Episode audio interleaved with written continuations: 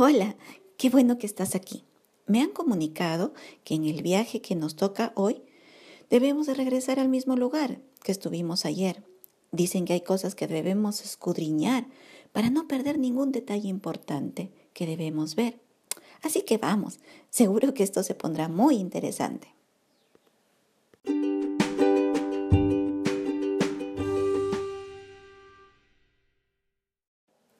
Leamos Primera de Reyes capítulo 15, versículo 9 hasta el 12. En el año 20 de Jeroboam, rey de Israel, Asa comenzó a reinar sobre Judá y reinó 41 años en Jerusalén. El nombre de su madre fue Maaca, hija de Abisalom. Asa hizo lo recto ante los ojos de Jehová, como David, su padre, porque quitó del país a los sodomitas y quitó todos los ídolos que sus padres habían hecho. ¿Qué lecciones podemos obtener de los hechos de Asa? Primero, que no consideró la sodomía como algo normal o de origen genético, ni nada parecido, sino que reprendió esos actos indecorosos y los sacó de su tierra. en nuestro contexto, no tenemos la autoridad sobre una nación para hacer así, pero sí podemos oponernos a esta práctica nociva, que la sodomía se considere como pecado. Incluso, por misericordia a ellos, debemos compartirles el Evangelio de salvación, porque algunos desean salir de ese mundo, pero no pueden por sus propias fuerzas. En cambio, en el Señor sí pueden. Como todo pecado, trae esclavitud y el único que puede darles libertad es Jesucristo. Así que, si el Hijo os libertare, seréis verdaderamente libres, dice en el libro de Juan, capítulo 8, verso 36. Hoy, en nuestros días, hay políticas de Estado que tienen como agenda promover la sodomía como recurso para controlar el crecimiento demográfico mundial. Existen colectivos y organizaciones que trabajan para que estas prácticas se propaguen. Obviamente sin importarles las personas, sino que es un medio de enriquecimiento para ellos. Está tan bien estructurado el plan que sus ideólogos están haciendo que aquellos que honramos el cuerpo en nuestra sexualidad conforme al diseño y plan de Dios, nos sintamos muy mal por considerar esa conducta como insana ya están postulando que aquellos que nos oponemos a la sodomía estamos enfermos. En Europa se expende en las farmacias unas píldoras llamadas homofobiol para que sean prescritas por médicos a aquellos que están en contra de la sodomía. ¿Y por qué debemos oponernos a la sodomía? Primero, por misericordia. Toda práctica que va en contra de los principios de Dios trae consecuencias muy tristes a aquellos que las practican. ¿Sabes? Un médico forense llamado Milton Helpern, quien no se manifiesta como cristiano ni emite juicio moral contra la homosexualidad, relata que en sus años de ejercicio profesional se encontró con miles de casos de crímenes efectuados por sodomitas contra sus parejas, donde la violencia es superior a cualquier crimen pasional entre hombres y mujeres.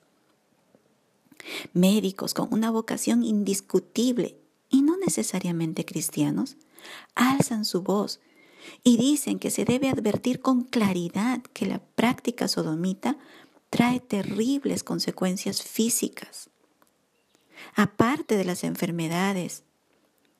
Terminan usando pañales, por ejemplo, hasta el resto de sus días, con capacidades naturales destruidas.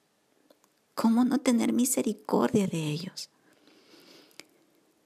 Ahora, esto pensando en su vida sobre esta tierra, pero ¿qué de su eternidad? La palabra nos dice, ¿No sabéis que los injustos no heredarán el reino de Dios? No erréis, ni los fornicarios, ni los idólatras, ni los adúlteros, ni los afeminados, ni los que se echan con varones, ni los ladrones, ni los avaros, ni los borrachos, ni los maldicientes, ni los estafadores heredarán el reino de Dios.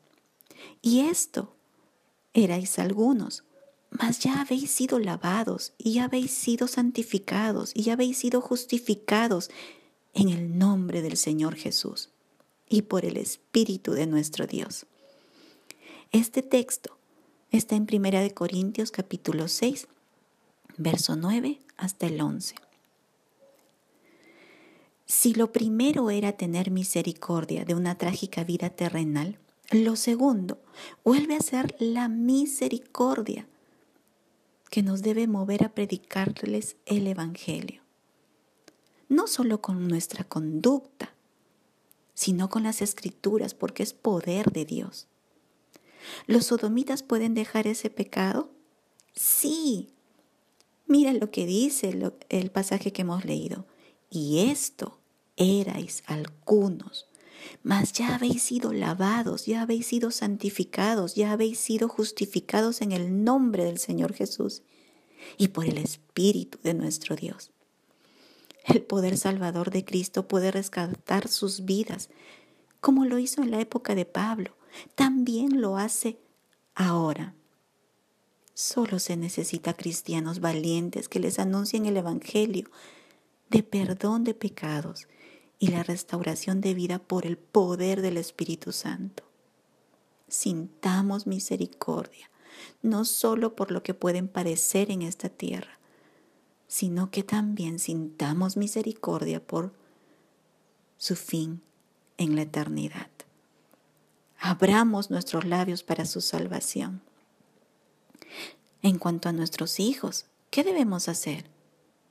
Hablar con ellos, cuando veamos que están preparados para escuchar de este tema o las circunstancias lo ameriten.